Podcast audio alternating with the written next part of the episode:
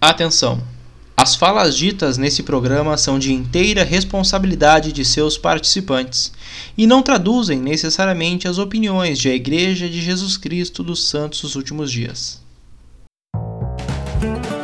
A Aris Temens serviu na missão Salt Lake City Temple Square. Além disso, também serviu na missão São Paulo Interlagos e na missão Sacramento, Califórnia.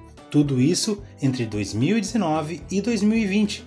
Portanto, pode ter certeza que hoje tem muitas curiosidades e muito papo legal. Se acomoda em sua cadeira ou no seu sofá e aproveite!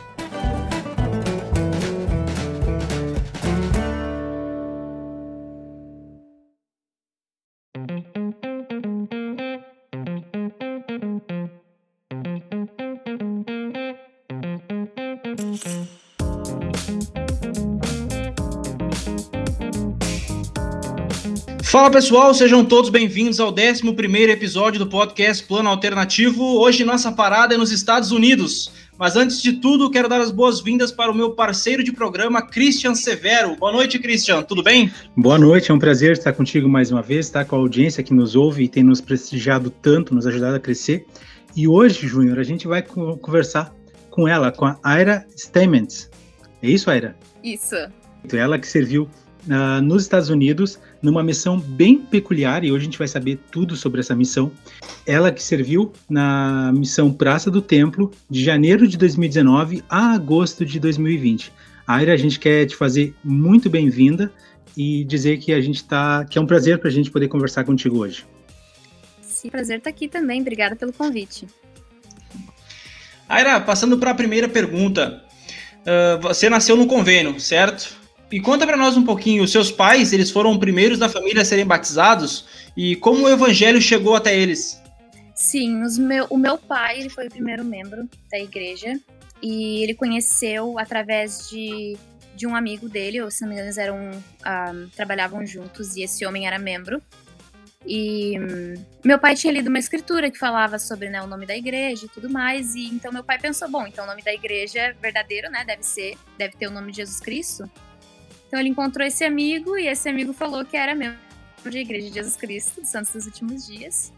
E, e aí meu pai reconheceu que era a Igreja de Cristo e desde então ele, esse amigo, né, apresentou os missionários a ele. E aí ele se batizou e depois mais tarde conheceu minha mãe e minha mãe foi batizada também. Que legal.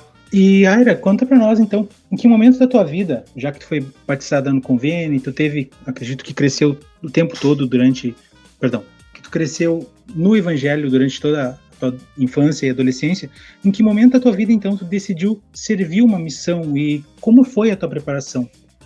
Eu acredito, desde que eu era pequena, eu via os missionários indo na minha casa e eu sempre achava que era muito legal o que eles faziam. Um, quando eu tinha mais ou menos 15 anos, foi quando eu realmente orei e perguntei se eu deveria servir uma missão, se era isso que o Senhor queria que eu fizesse. Eu queria, eu tinha o desejo, mas eu queria saber se também era, era vontade do Senhor que eu servisse uma missão. E o Senhor me respondeu, eu tive resposta de que sim, eu deveria servir uma missão. Eu fiquei muito feliz, porque daí juntou o meu desejo de servir com o desejo do Senhor que eu servisse. E foi incrível. Então eu acho que eu sempre quis servir, mas eu realmente tomei a decisão de servir ali quando eu tinha uns 15, 16 anos, mais ou menos. E como foi a reação dos teus amigos ao explicar para eles que tu uh, serviria ao Senhor durante um ano e meio. Como foi a reação deles? Os não membros, no caso, né? Bom, todos os meus amigos são membros da igreja. Sim, bom. Eu tenho alguns membros, alguns amigos que não são membros e, mas todos eles sabiam que eu era membro da igreja, então isso não foi algo para eles tipo novo, sabe? Eles sabiam que eu tinha esse desejo. Um, eles me apoiaram bastante. Eu nunca tive um amigo ou até membro da família que falasse, tipo, bah, vai perder teu tempo, isso e aquilo, sabe? Todos eles sempre me apoiaram. E, e foi muito importante também para mim, né? Eu tenho. A, os meus amigos mais próximos são membros da igreja, então com certeza eles me apoiaram. Mas mesmo meus amigos que não eram membros, eles sabiam que isso era algo importante para mim. Então eles me apoiaram. E tu tinha alguma missão, assim, quando tu mandou o chamado? Tipo, pá, essa missão eu gostaria de ir. Agora, essa missão, não, essa missão não é para mim. Olha, sendo sincera, eu não quis criar nenhuma expectativa de missões que eu ia servir. Então, às vezes, as pessoas falavam, tipo, ah, tu quer servir no Brasil, tu quer servir fora. Onde o senhor me mandar tá ótimo. um, eu não queria servir no Nordeste por conta do calor, ou no Norte. Então eu sempre pensei, tipo, vai. E São Paulo também não. Eu, eu acho que São Paulo, para nós, é tipo quando um americano é mandado para servir em Utah. Mas com certeza eu, eu servi em São Paulo esperando pelo meu visto. E eu amo a missão que eu servi. Eu servi em Interlagos. E eu servi lá por. Nem foi duas transferências, foi uma transferência e meia. E foi incrível, sabe? Mas eu não tinha nenhum lugar específico de onde eu queria servir. Eu só não queria servir em um lugar que fosse muito quente. Mas eu amo as missões que eu servi. e o senhor atendeu o teu pedido, né? Porque tu abriu teu chamado e foi para Salt Lake. E como foi a tua reação sim, mas ao é quente lá chamado? Também. No verão é super quente. É, sim, mas uh, comparado ao Nordeste. Qual foi a tua reação ao ver, ao ver teu chamado e, cara, é vou servir nos Estados Unidos? Ah, eu fiquei muito chocada, eu fiquei muito feliz, muito feliz mesmo, porque antes disso eu já tinha, tava fazendo aulas de inglês, então eu sempre gostei do idioma, né? Um, mas eu fiquei muito chocada também, porque, como eu disse, eu não tava criando nenhuma expectativa. Eu não tava pensando, nossa, tomara que eu vá para fora, tomara que eu vá para os Estados Unidos, sabe? Eu tava bem neutra, então eu fiquei um pouco chocada, mas muito feliz. Eu também, quando eu vi que eu ia para a Praça do Templo, eu olhei para minha mãe, porque essa foi a primeira sugestão da minha mãe é que eu iria para a Praça do Templo. E foi um sentimento muito familiar também. Quando eu li o nome da minha missão, foi um sentimento muito familiar. Ao mesmo tempo que eu estava assustada, porque eu ia estar tá saindo do meu país, eu ia ter que, que, pregar em um idioma que não era português, então isso fez eu ficar um pouco assustada também, mas ao mesmo tempo eu estava feliz, então. Ah, sei lá. eu senti muita coisa quando eu vi o meu chamado. E, Aira, me diz uma coisa. Uh, o CTM, tu ficou o quê? Um mês ali também, como todo mundo? Ficou mais tempo ou menos tempo? Na verdade, o que eu queria saber a respeito do CTM é: tem alguma diferença, alguma particularidade da, do treinamento que os outros elders recebem? Sim, é interessante porque três meses da minha missão foi no CTM, porque eu, quando eu comecei minha missão, eu comecei aqui no CTM de São Paulo, né, porque eu estava esperando pelo meu visto. Eu fiquei as três semanas normais, né, um, um treinamento normal. E depois, quando eu recebi meu visto, que eu fui mandado para os Estados Unidos, eu pensei, bom, vou direto para minha missão. Mas não, eu fui para o CTM de prova e fiquei nove semanas em treinamento normal e uma semana para treinamento de centro de visitantes. Então eu fiquei 10 semanas no CTM de prova. É, é, bem diferente. Uh, bom, eu acho que é três meses. mas, enfim, foi ótimo. Eu amo o tempo que eu passei lá, eu aprendi muito. Foi um tempinho, mas eu aprendi muito. Uh, tem diferenças, por exemplo, eu acho que eles são mais rigorosos aqui no CTM de São Paulo do que no CTM de Provo. Uh, no CTM de prova a gente recebe, a primeira coisa que a gente recebe é um, um iPad quando a gente chega. Então, claro, a tecnologia nas missões dos Estados Unidos é. Eles usam tecnologia e obra missionária desde 2013, se não me engano. Não sabia disso, eu não estava acostumada com isso, eu servi Interlagos com aqueles tijolãozinho, tijolão, yeah. e, então eu fiquei muito, muito chocada, sei lá, achei muito estranho quando eu cheguei, eles me deram um tablet e isso foi algo diferente também. Um, eu acho até que o convívio dos missionários é muito diferente, porque eu não lembro quantos missionários tinham no CTM de São Paulo, mas era tipo mil, mil e pouco, quase dois mil no CTM de Provo. Então era muito missionário.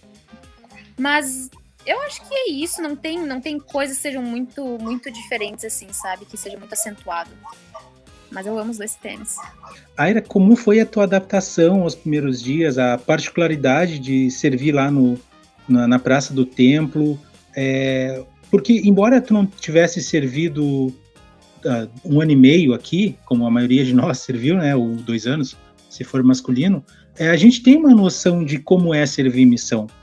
Mas aí tu chega lá, Praça do Templo é bom, é outro, é outro mundo, é outro tipo de, de ação que o missionário tem que fazer. Nos conta um pouquinho sobre isso e como foi todo esse processo.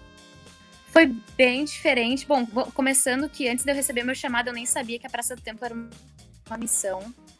Então, eu, eu, começando por aí, eu fiquei chocada que era uma missão. Eu fiquei chocada que era uma missão só de sister. Eu fiquei chocada que a gente usava smartphone. Eu, era tanta coisa que eu não estava esperando que foi, foi muito engraçado. Sou muito grata pela minha treinadora, ela teve muita paciência comigo, porque tudo para mim era muito novo. Uh, muita coisa acontecia que eu não estava esperando. Por exemplo, a gente fazia ensino online, então a gente As pessoas entravam no site da igreja, uh, era uma, uma referência, e a gente entrava uh, em contato com os missionários locais, mandava essa referência. Então, a gente pregava na Praça do Templo, a gente dava tours na Praça do Templo, mas a gente também era, nós éramos também missionários online. Isso também, nunca, nunca soube que missionários da Praça do Templo eram missionários online também. Um, foi bem diferente em muitos sentidos, sei lá, pregar no meu, num, num idioma que não era o meu próprio também. Um, servi em literalmente uma quadra, eram mais ou menos 200 sisters em uma quadra, em uma praça só. Então, é, a minha missão eu via elas todo dia, né? Não era que nem uma missão normal que a gente está separada. Eu via minha missão todos os dias. Meu presidente de missão eu via ele quase todos os dias, sabe? Então, foi muita coisa diferente. Muita coisa. E, e como foi teu relacionamento com as outras sisters? Tu se adaptou rápido, enfim? A missão sempre é difícil. Mas eu fui muito abençoada no quesito companheira. Não posso reclamar das minhas companheiras, sabe? Eu amo todas elas. E elas me ensinaram muito, muito. Eu não digo que foi perfeito, com certeza não. Eu também não fui uma companheira perfeita. Mas eu aprendi muito com elas e eu amo minhas companheiras. Elas foram incríveis. E mesmo sisters que eu não servi, sabe? uh, como era uma missão muito próxima, a gente sempre estava vendo elas. Então a gente sempre teve um, um relacionamento muito bom. Então, eu, e também eu nunca, sei lá, nunca tentei procurar briga ou, ou alguma coisa assim com as outras sisters. Então, eu particularmente eu nunca tive nenhum problema com nenhuma sister da Praça do Templo. Então, para mim tá, tá tranquilo. E com relação a, por exemplo, tu, tuas companheiras, elas eram brasileiras ou hispânicas? latinas de alguma forma, assim? Ou ah, daqui a pouco tu pegava uma companheira do Japão, da Indonésia, sei lá. Tinha alguma regra a respeito disso? Não, não tinha, não tinha nenhuma regra sobre, sobre isso. Às vezes acontecia de ter sisters brasileiras juntas. Não, não era muito comum. Pelo menos quando eu estava servindo, não era muito comum. Uh, mas não, não tem nenhuma regra sobre isso. Eu tive uma companheira brasileira só, e foi minha companheira do CTM de São Paulo. Eu tava com ela por três semanas e foi isso. Eu nunca mais tive nenhuma companheira brasileira. Minha companheira no CTM de Provo era uma sister da China. Fiquei com ela durante todas aquelas dez semanas, né? Eu fiquei com ela. Uh, a maior parte das minhas companheiras eram americanas. Tem duas que elas são. Uma é metade americana, outra é metade, e ela é metade japonesa, porque a mãe dela é japonesa.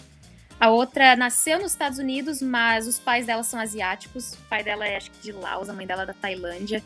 Então, mesmo que elas sejam americanas, elas, elas vêm de uma cultura diferente da cultura americana, sabe? Que foi muito legal. Mas, sim, a maior parte das minhas companheiras foram, foram companheiras americanas. E um fato interessante e muito inspirado da igreja é que, como vocês não fazem proselitismo na Praça do Templo, vocês são redesignadas por duas transferências, né, para servir em missões comuns, digamos assim. E tu serviu na missão Califórnia Sacramento. Né? Como foi essa experiência e como foi principalmente a sensação de deixar uma missão para ingressar em outra, uh, sabendo que tu não faria a mesma coisa? Foi muito bom. Bom, eu amo ter servido em Sacramento. Foi incrível. Uh, não ia ser algo completamente novo para mim, porque eu já tinha servido em Interlagos, então já tinha feito proselitismo, já tinha batido porta, já tinha ido caminhar, né? Um, eu fiquei um pouco, acho que assustada, não sei, porque eu não sabia, eu sabia como é proselitismo no Brasil, porque a gente vê os missionários aqui, mas eu não sabia como era uma missão de proselitismo nos Estados Unidos. Então eu fiquei um pouco apreensiva por isso.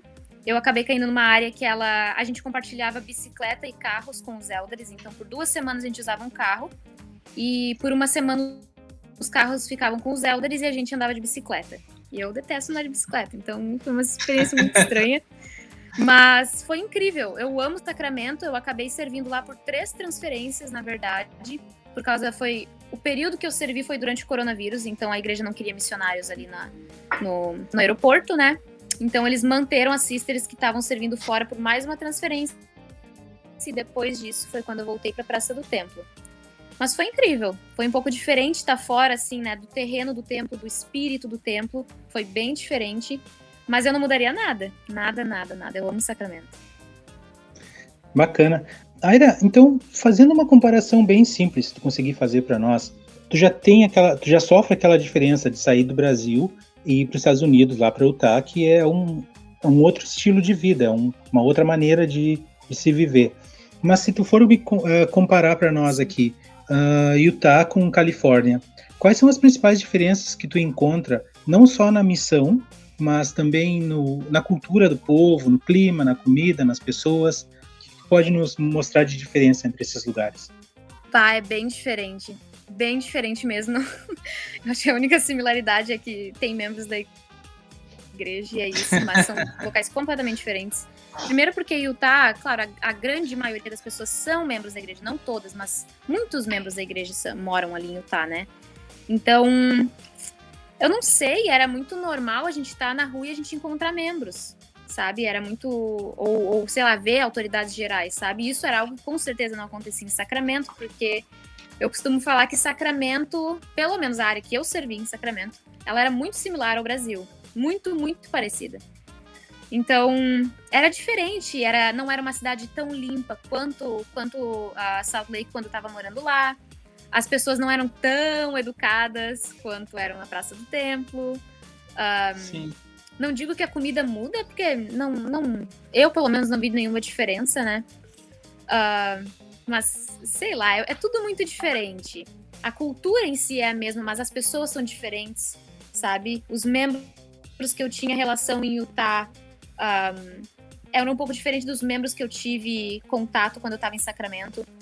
Então, sei lá, eu acho que mais as pessoas. Se eu pudesse resumir, seria Sacramento é muito parecido com o Brasil. Utah não é. Acho que é, que é isso. Legal.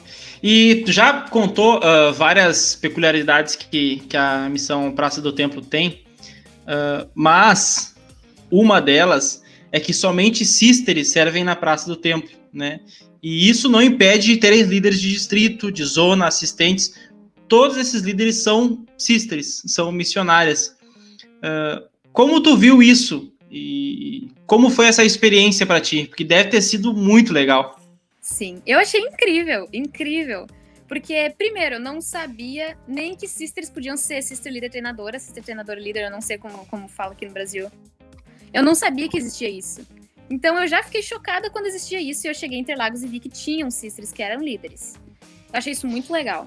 Mas aí quando eu cheguei na Praça do Templo que eu vi que sisters eram líderes de distrito, líderes de zona, assistentes, eu fiquei tipo muito chocada. Mas eu achei incrível, porque a liderança das sisters, não fazendo nenhum tipo de comparação. Os elders que foram meus líderes, eles eram elders incríveis. Mas as sisters, elas têm um tato maior, eu acho. Então era muito. Não vou dizer que era muito mais fácil, mas era. Por eu ser sister e as minhas líderes serem sisters, era muito mais fácil é, a gente. O entendimento era mais fácil, né? Na missão. Uhum, com certeza. Então, eu acho, eu acho incrível. Eu acho que toda missão deveria ter sisters como, como líder, sabe? Não digo, ah, tá, sisters também podem ser líderes de zona ou líderes de distrito, sabe? Mas eu acho que que me agregou muito, até no meu testemunho, ter o, o, o fato de ter sisters como minhas líderes, sabe? E também ser líder. Isso mudou muito a, a minha personalidade, me ajudou muito no meu testemunho. Então eu acho que a gente devia implementar isso nas outras missões também, mas aí isso já não, não é comigo. Então dá para criar uma, uma tag, se tivesse vídeo no YouTube, dava para criar uma tag aqui bem facilzinho. Aira declara: Sisters são melhores que Elders, missões devem ter só Sisters a partir de agora. Isso aí vai dar uma polêmica muito boa. Não, que horror. Não, eu servi com. Aira... Ah, desculpa, pode falar. Elders muito bons. Pelo menos os Elders que eu servi, que eram os meus líderes, eles eram incríveis. Tira a polêmica então. Vamos lá. Aira, qual foi então nesse um ano e meio que tu passou, nesse tempo entre Interlagos, tempo em, na Praça do Templo e depois o tempo que tu ficou em Sacramento. Qual a maior dificuldade que tu passou, mas especialmente nos Estados Unidos? Qual a maior dificuldade que tu teve na missão? Claro, não precisa falar uma dificuldade pessoal, espiritual. A gente quer saber uma dificuldade assim, por razão da de ter que ir para outro lugar. O idioma. Eu acredito que o idioma tenha sido o mais difícil. Por mais que eu gostasse de inglês e que eu já tivesse feito né, alguns anos de inglês, foi, é muito difícil tu pregar para uma cultura que não é tua cultura, sabe? Por mais que amorosos que eles sejam, as pessoas sempre falam, ah, americano é frio e tudo mais. Eu tive sorte, eu não acho que eles sejam frios. Ou as pessoas que eu encontrei, elas eram amorosas. Mas é muito diferente tu tá pregando para um povo que tu sabe que é teu povo E tu tá pregando para um povo que tu ama, mas que tu não conhece eles completamente, porque não é minha cultura, sabe? Então eu acredito que tá pregando em um idioma que não era português e tá pregando para um povo que não era o povo brasileiro foi uma das coisas mais difíceis. Até porque quando eu tava em Sacramento, a área que eu tava cobria uma ala só, ala de americanos, né? Mas eu também, a minha companheira e minha, a minha companheira e eu, a gente cobria uma área de pessoas das Ilhas Marshall também.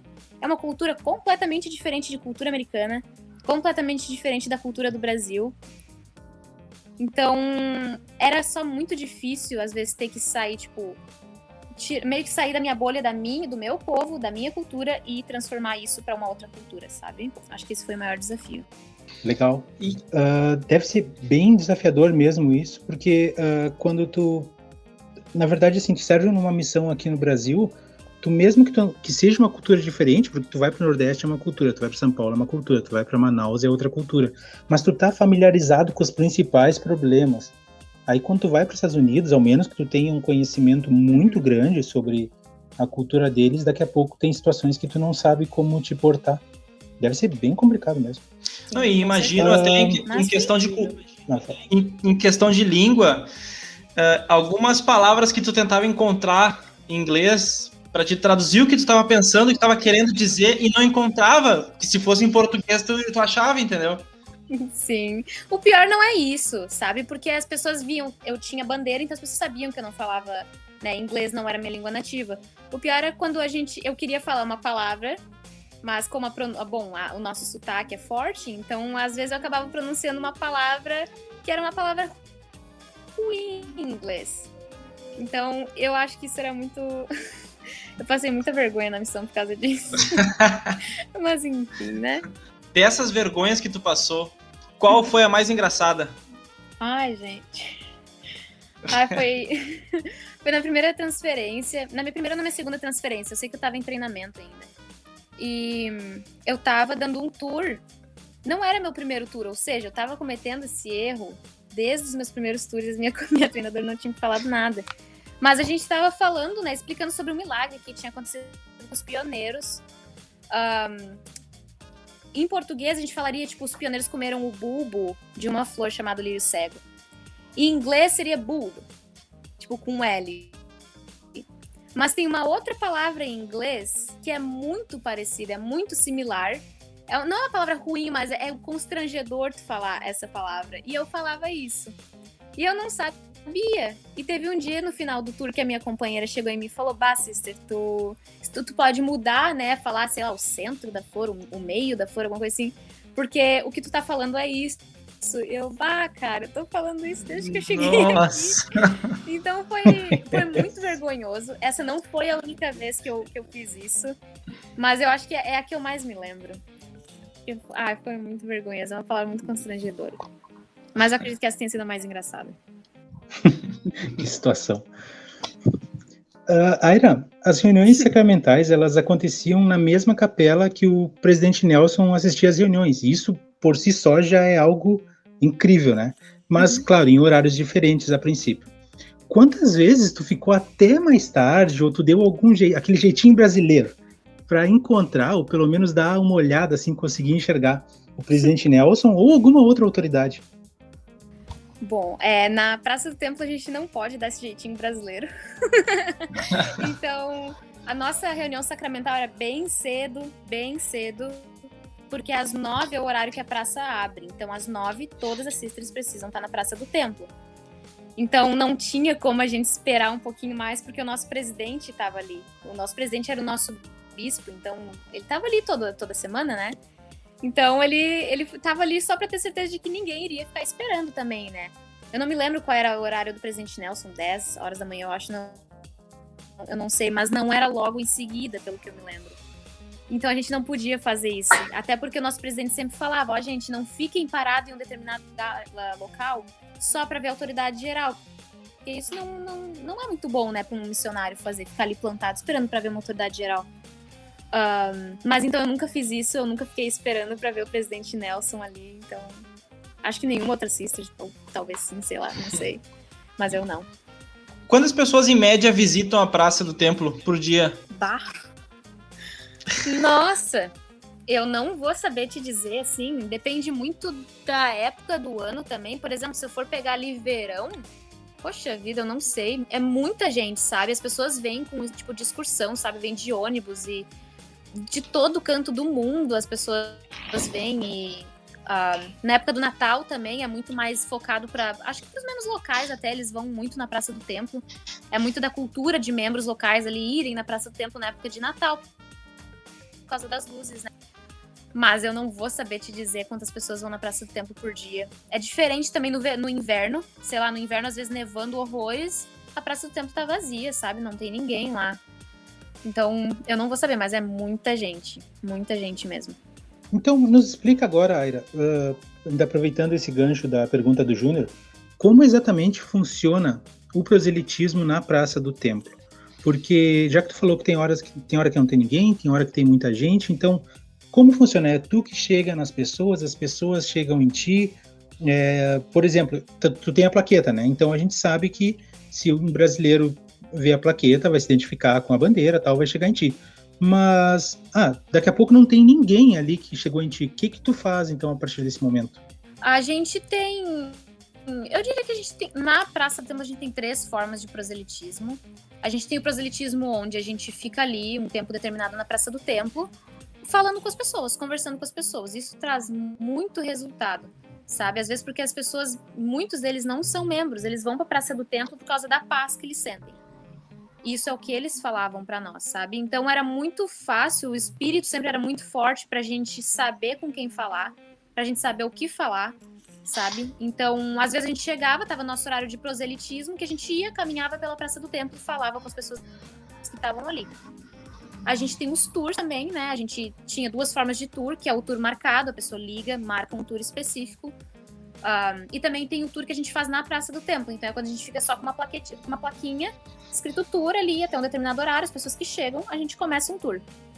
E tem, no caso, o proselitismo online, né? Que é, no caso, quando. Isso a gente faz muito o tempo todo, mas principalmente no inverno, porque não tem muitas pessoas na Praça do Templo. Então, um, online ainda continua funcionando, né? As pessoas continuam indo no site da igreja, continuam pedindo livro de Mormon, continuam pedindo Bíblia, visita dos missionários, e isso tudo vai para o centro de visitantes.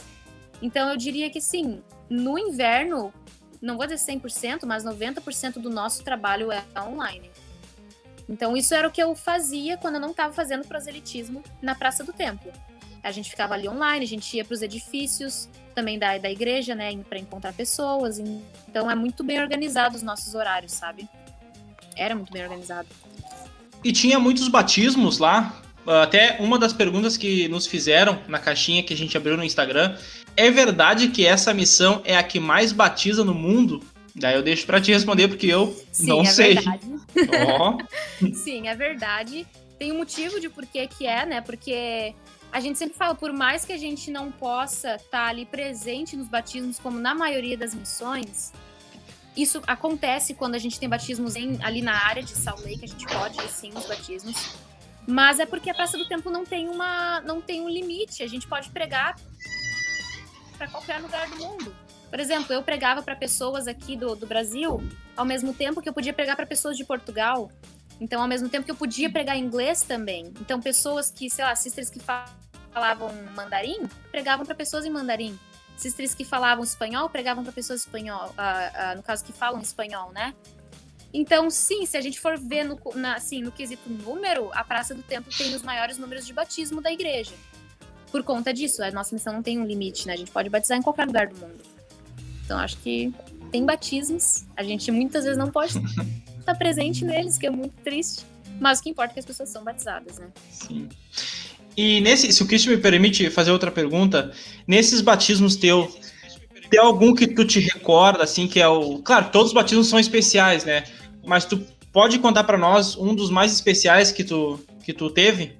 No caso, tu fala batismo que eu uh, preguei online ou batismo no geral que eu tive na missão?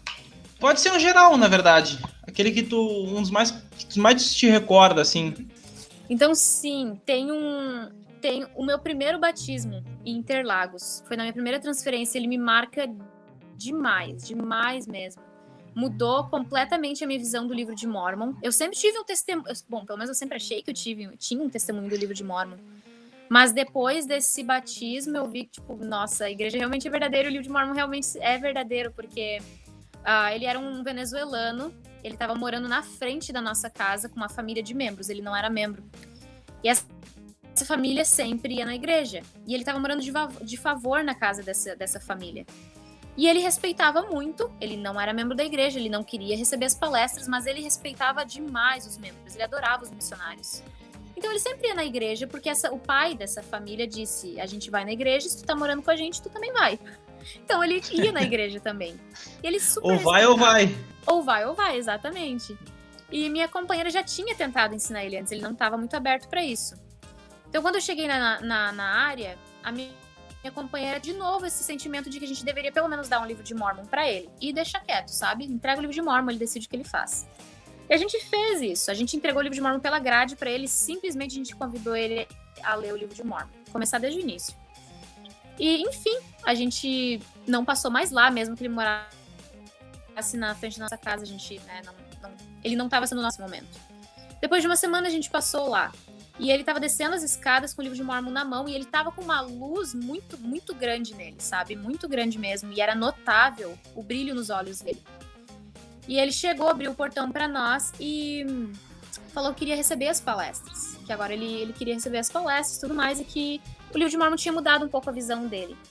Bom, enfim, é uma história bem longa, mas ele, ele, era, ele era satânico por 20 anos. A família dele, se não me engano, a família dele não sabia disso. Cruz, e ele tinha um cargo bem alto dentro do, do satanismo. Amém, é verdade. Mas ele sempre. A gente nunca sentiu nada de ruim. Nada, nada de ruim nele, sabe?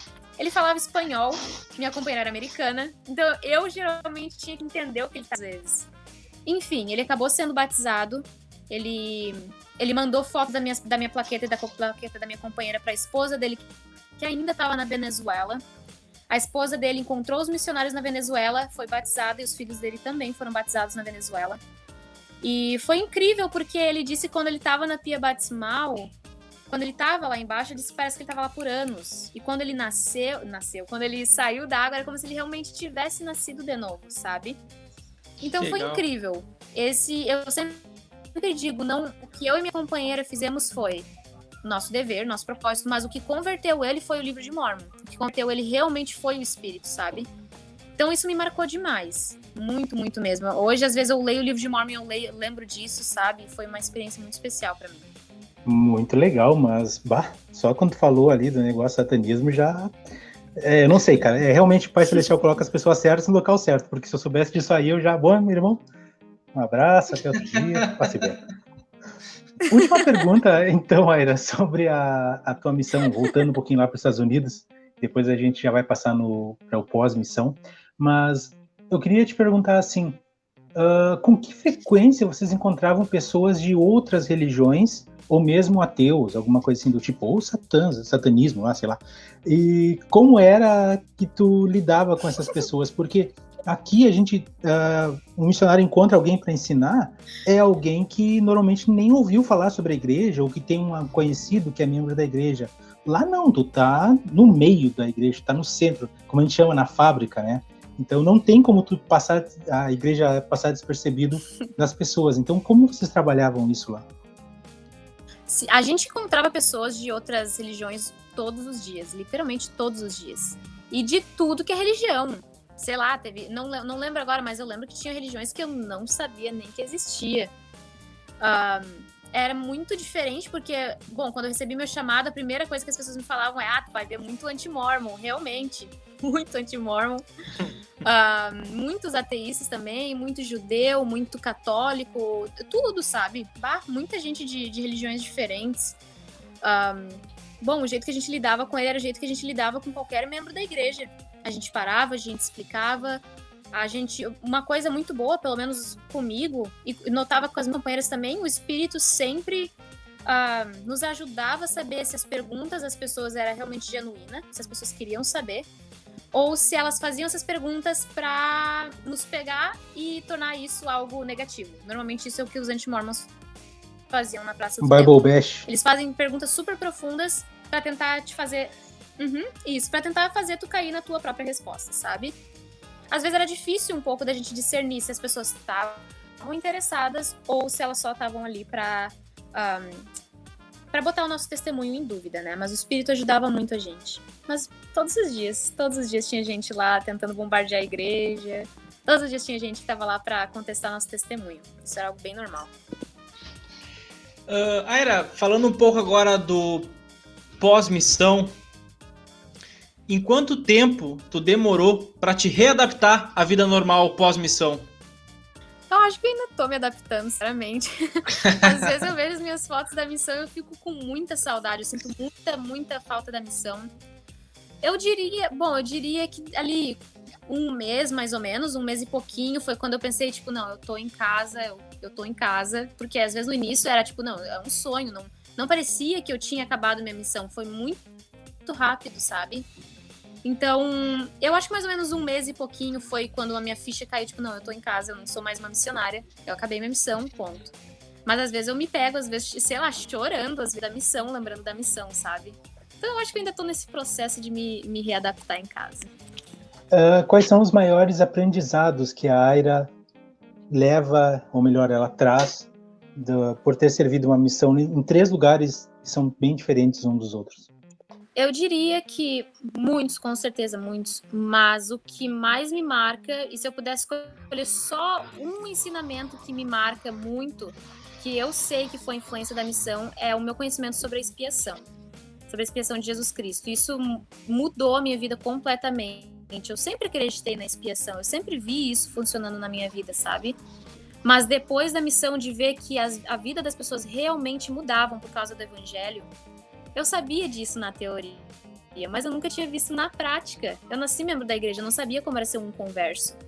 E ver que isso mudava realmente a vida das pessoas e que elas eram mais felizes, para ver que eu podia ter acesso infinito à expiação, isso foi algo que eu aprendi tanto em Interlagos, quanto na Praça do Templo, quanto em Sacramento, sabe? E assim, eu diria que é o maior ensinamento, porque não é algo assim, eu aprendi isso na missão da Praça do Templo. A expiação é algo que eu aprendi na missão, ponto. Não importa onde eu tenha servido ou por quanto tempo eu tenha servido, sabe?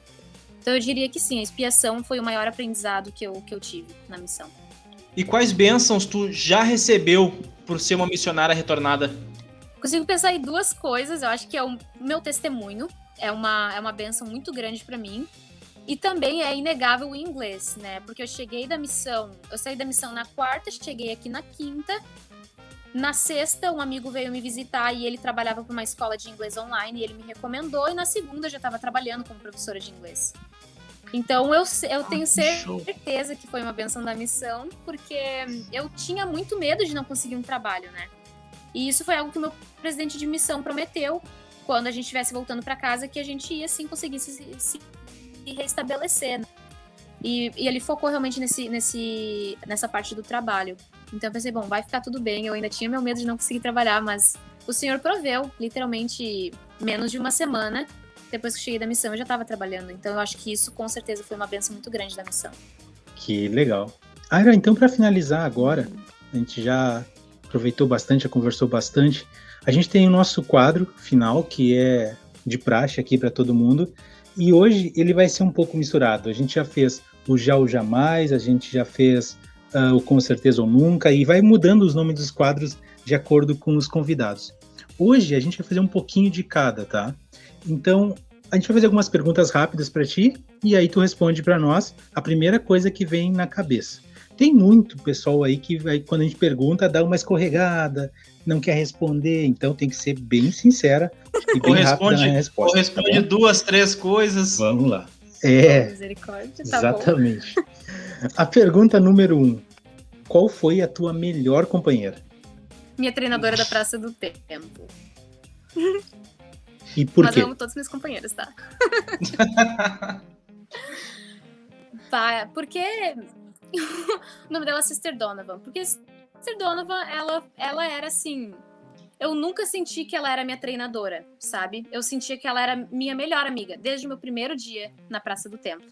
Ela nunca fez eu me sentir, tipo, ó, tu é a treinada, eu sou a treinadora. Eu nunca, em nenhum dia do meu treinamento, eu me senti assim com ela. Ela era muito paciente com a questão de eu estar aprendendo o idioma. Ela é literalmente a pessoa mais engraçada que eu conheço. Ela é muito engraçada. Ela... Não tinha um dia do meu treinamento que eu não morresse de rir com ela. Sabe? Ela é incrível. Ela é incrível. Ela com certeza mudou minha missão uma... de uma forma muito positiva. Sabe? É difícil falar isso porque eu tive companheiras que foi, e foi isso ou algo muito similar, mas ela me marca muito pelo fato de ter sido a minha treinadora, sabe? Então eu, ah, eu amo ela, amo ela de paixão. É isso aí. Uh, qual dia tu gostaria de reviver da missão, se tu pudesse? E qual dia tu gostaria de esquecer da missão? Um dia que eu gostaria de reviver é o dia que eu tava indo pra missão. E um dia que eu gostaria de esquecer foi quando eu tava em São Paulo e eu eu meio que caí no vão do trem. Então bah. foi horrível, acho que foi o pior dia da minha missão. foi muito vergonhoso. Não, eu, eu, queria simplesmente apagar esse dia da minha missão. Nossa, trem lotado. Ai, gente, foi horrível. Eu não tava acostumada com aquele ritmo de São Paulo, então eles me carregaram, uma perna foi pro meio do vão, a outra tava no trem e eu simplesmente caí. Mas tudo bem. a, gente, a gente mora aqui na, na região metropolitana de Porto Alegre, a gente acha que tá acostumado com o movimento, né? Mas é bem diferente lá. é, bem diferente. Vamos lá. Próxima pergunta, então. 4 de julho, se tivesse que escolher um feriado, 4 de julho ou 20 de setembro? 20 de setembro. Com certeza. McDonald's ou X? X. Não precisa nem pensar. Aê, boa, boa. Não tem nada Ótimo. que bata um X. Agora, a, as últimas duas perguntas. Um sonho que tu queira realizar pós-missão? Essa é a primeira pergunta. Tá, sei lá. Acho que. Sinceramente, eu acho que voltar para lá eu quero muito voltar para lá uh, ah, para estudar, para morar e tudo mais. E é o que eu consigo pensar agora. Sei lá, uma graduação, mesmo se for aqui no Brasil mesmo, mas eu acho que voltar para lá. Não, mas é um bom sonho. É um bom sonho. Pode ficar tranquilo, é um bom sonho para se ter. Uh, e finalizando agora, então, tá bom, essa então. parte em uma palavra só. É, o que foi a missão Utah Salt Lake City, Praça do Templo, para ti? o quanto ela fez de diferença na tua vida? Bom, se fosse com uma palavra só, eu diria sagrada.